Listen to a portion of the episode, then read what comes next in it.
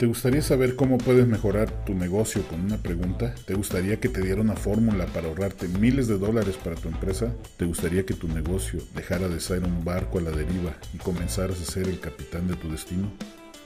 Quédate conmigo en este episodio y te aseguro que te daré una de las herramientas más poderosas que puedes usar para salir de cualquier trinchera en la que te encuentres y tengas ese negocio que sea fuente de alegrías y no la causa de tus preocupaciones. Comenzamos.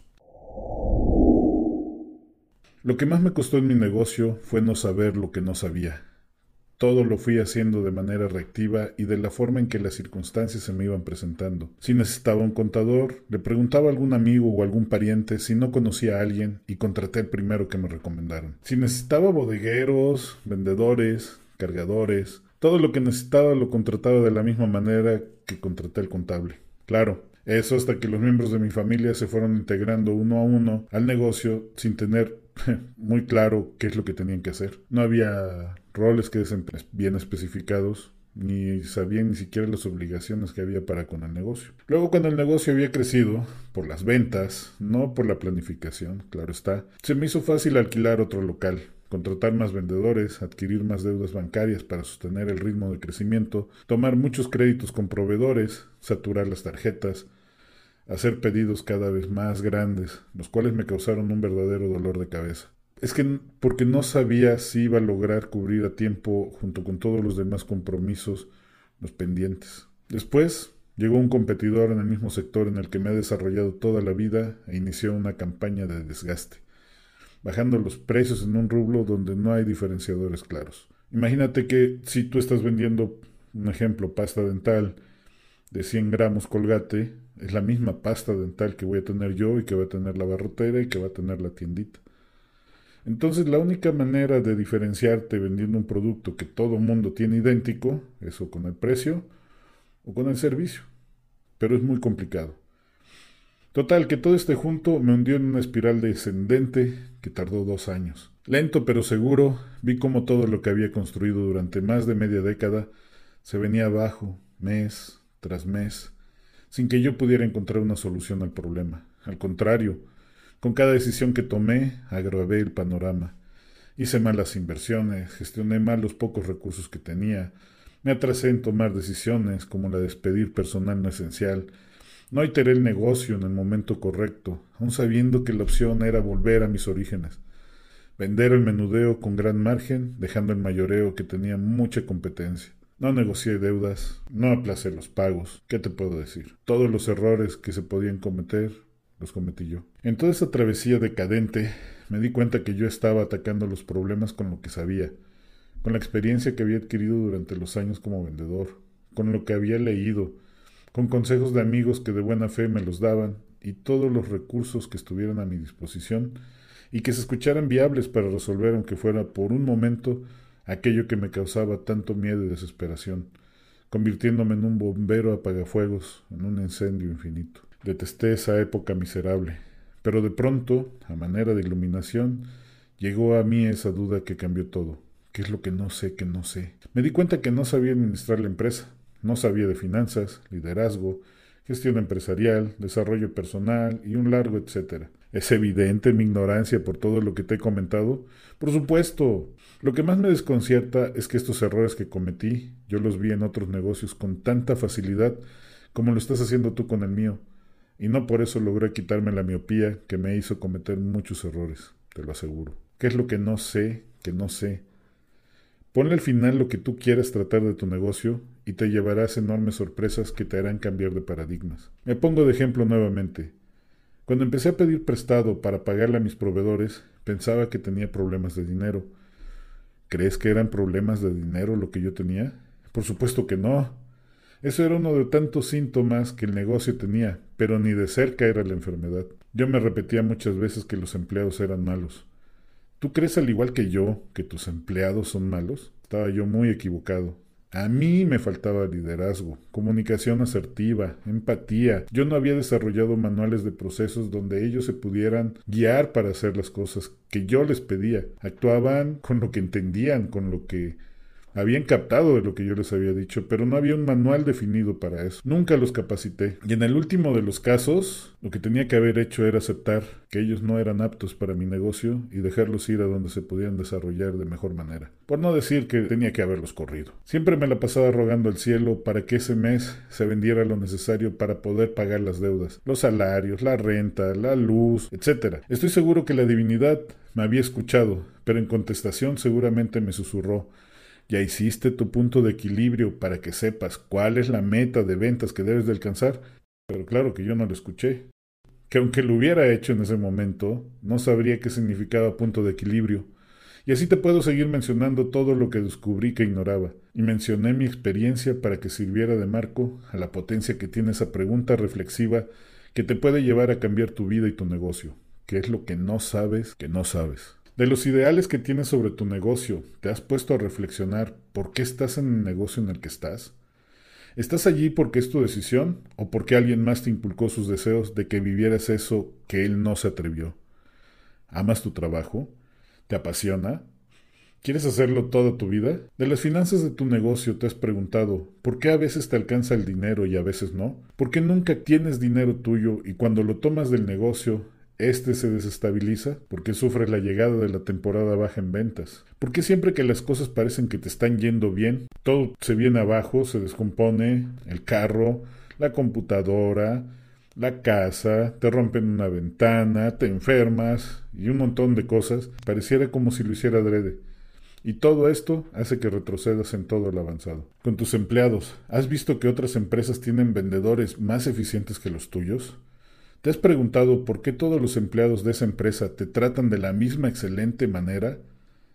¿Te ha dado la impresión que hay algunos empleados que llevan con orgullo la camiseta de la empresa en la que trabajan, sin necesidad que nadie los obligue a hacerlo? ¿Te has preguntado por qué tus empleados no son como lo de esas empresas? Esta pregunta te sirve tanto como si tu negocio va bien como si no.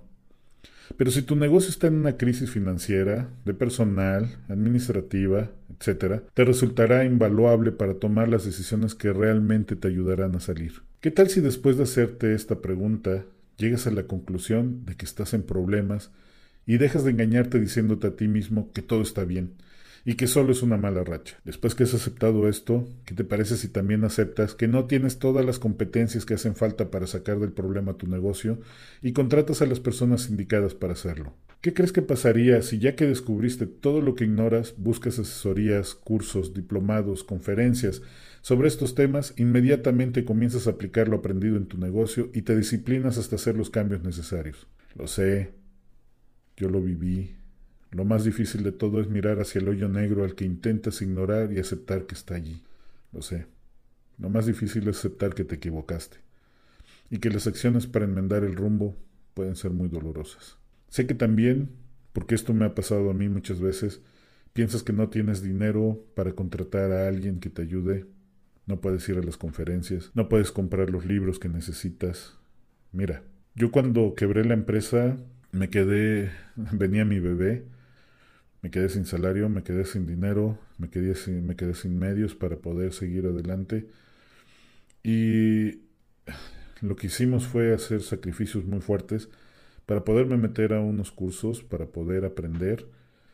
Eh, me di cuenta que hay un sinfín de cursos gratuitos, de diplomados, de enseñanzas que dan emprendedores, empresarios, lo dan gratuito que hay muchísima gente que quiere ayudarte y que si tú te acerques a preguntarles, te van a ayudar sin pedirte un solo peso a cambio. Créeme, yo lo viví, yo lo pasé y estoy seguro que vas a tener la misma suerte. Así que el dinero no, que no sea un freno, que no sea tu límite. Si ya aceptaste estas dos cosas, si ya aceptaste ver ese hoyo negro profundo que te da miedo porque no quieres enterarte que realmente las cosas están yendo por un hoyo, y ya aceptaste que te equivocaste y que las acciones para enmendar esto pueden ser muy dolorosas, entonces busca quien te ayude, que el dinero no sea algo que te detenga, ¿sale? Seguimos. Si te diste cuenta de todo esto, te puedo pintar dos panoramas y las dos pues, son muy buenos. El primer panorama es que prefieres ignorar todo lo que ignoras y sigues pensando que todo se resolverá mágicamente ganándote un premio, sacándote la lotería, el superloto, o lo que se juegue desde donde me escuches. Yo lo hice. y a veces lo sigo haciendo. Y salvo que tengas una suerte inusitada, el resultado es que vas a quebrar tu negocio. En el mejor de los casos, sin deudas. Y en el peor, debiéndole a medio mundo, perdiendo credibilidad con los proveedores, perseguido por el banco, Hacienda. Lo peor de todo es tu mente, etc. ¿Y por qué digo que esto es bueno? Porque lo es. Porque será una patada que te sacará de tu zona de confort. Te hará mirar a tu interior en una reflexión profunda y tal vez allí en ese momento decidas que realmente no eras feliz en ese negocio que se acabó.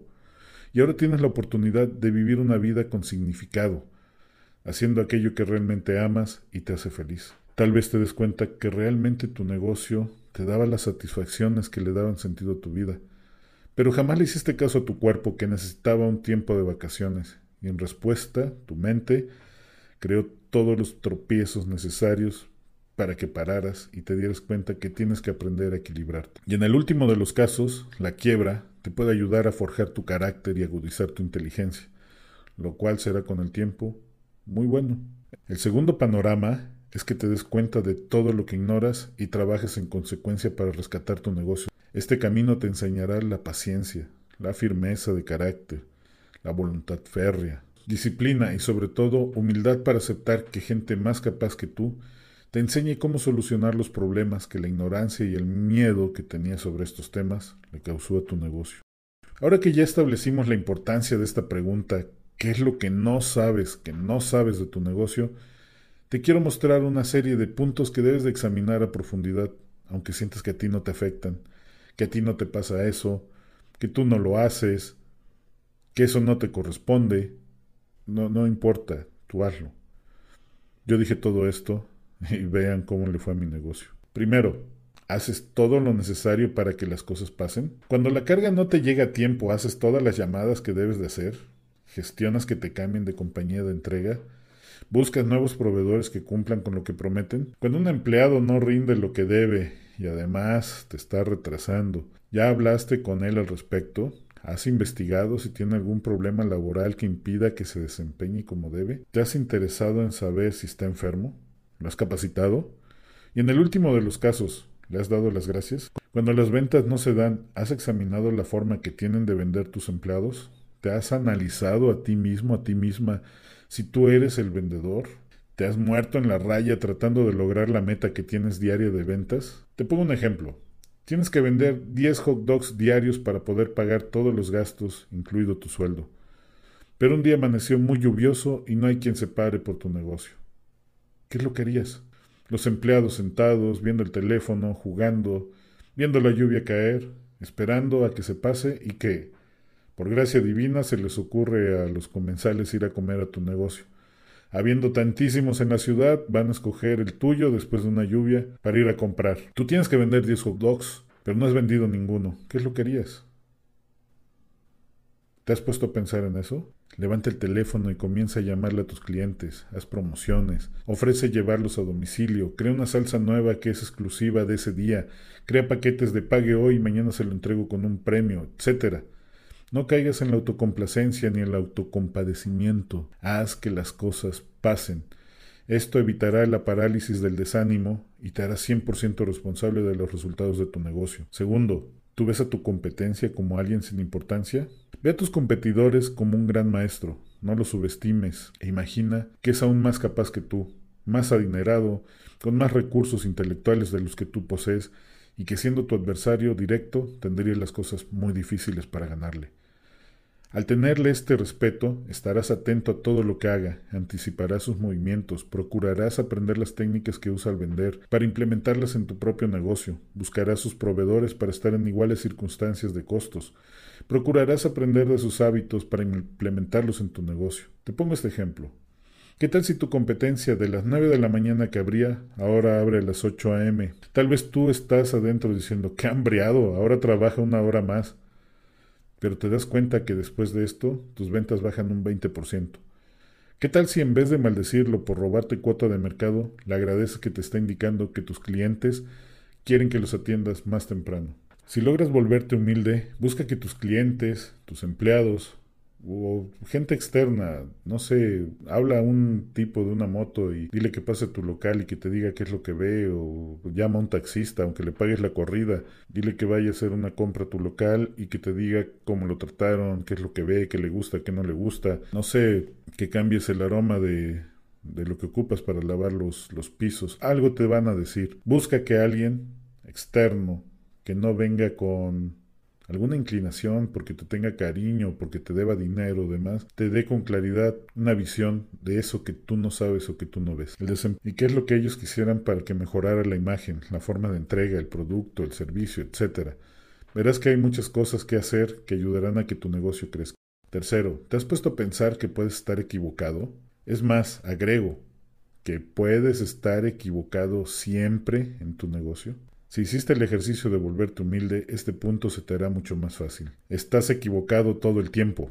No te molestes. Esta es una forma muy inteligente de poderte dar cuenta de los problemas. Te lo voy a explicar. Si tú das por sentado que la manera en que llevas tus finanzas está equivocada, no importa que seas contador, te darás a la tarea de actualizarte, de buscar nuevos formatos que te faciliten tu tarea. Revisarás tus finanzas una y otra vez buscando ese error, ese hueco por donde se puede estar fugando el capital. Que tus empleados son buenos, trabajadores, dedicados, y lo más seguro es que lo sean. Pero ¿qué tal si estás equivocado o equivocada? ¿Qué tal si no son tan buenos vendedores como crees? ¿Qué tal si el bodeguero se guarda un artículo en la bolsa? ¿Qué tal si los que llevan el sistema cometen pequeños errores a propósito y a su beneficio? ¿Y qué me dices de que los conductores de los vehículos de las empresas manejan los carros pasando por baches a toda máquina, volándose topes, pasándose a traer lo que se encuentran, atropellando si es posible animales, que eso te va a costar días, aunque tú tengas seguro días que tu carro esté parado. Si tú das por sentado que estás equivocado siempre, no darás por sentado nada y te dedicarás a aprender todos los días. Desecharás pensamientos repetitivos que te autoconvencen que tú eres una maravilla y que ya no debes estudiar tu negocio. Observarás los cambios, observarás los cambios en tu rublo con ojo atento para descubrir las causas reales y no las que son sesgadas por tu pasado de por qué no estás alcanzando tus metas. Por ejemplo, luego decimos, las ventas se cayeron este mes, pero todos los años esto es así. El vendedor ha bajado su rendimiento, pero todos somos humanos y hay días en que no queremos hacer nada. No hay que ser tan severos con él. No asegures nada de esto. Recuerda que puedes estar equivocado. Tal vez las ventas bajaron porque hay alguien que está ofertando productos a más bajo precio que los tuyos porque son robados, porque un proveedor mayorista los ofertó y tú te estás perdiendo esa oportunidad, porque un competidor nuevo encontró la manera de darles más valor a tus clientes sin bajar los precios. ¿Se te ha ocurrido que ese vendedor que bajó su rendimiento tal vez está vendiendo productos de otra empresa en tus rutas con el vehículo de tu propio negocio, del cual tú pagas todos los gastos operativos, pero las ganancias entran en la bolsa de él? ¿Ves la importancia de que te hagas la pregunta ¿qué es lo que no sé, que no sé? Me encantaría que esta cuestión te cause una paranoia sana y que no te conformes nunca con lo que encuentres. Recuerda que todo hallazgo desafortunado de aquello que no conocías es un aprendizaje de mucho valor con un bajo costo. Si tu empleado te robó 100 dólares escondiendo mercancías en cajas vacías que se van a la basura y después él las recupera en el recolector por solo 100 dólares, te enseñó que debes de revisar tu basura, poner cámaras dentro y fuera de tu negocio, y que la confianza ciega no se lleva con un negocio bien gestionado. Amiga o amigo que me estás escuchando, te deseo de corazón toda la incertidumbre que te pueda causar querer saber qué es lo que no sabes de tu negocio y te ayude a corregir el rumbo de tu empresa para bien. Si este audio te ayudó o crees que le puede ayudar a alguien más, por favor compártelo, coméntalo y suscríbete a mi podcast. Muchas gracias.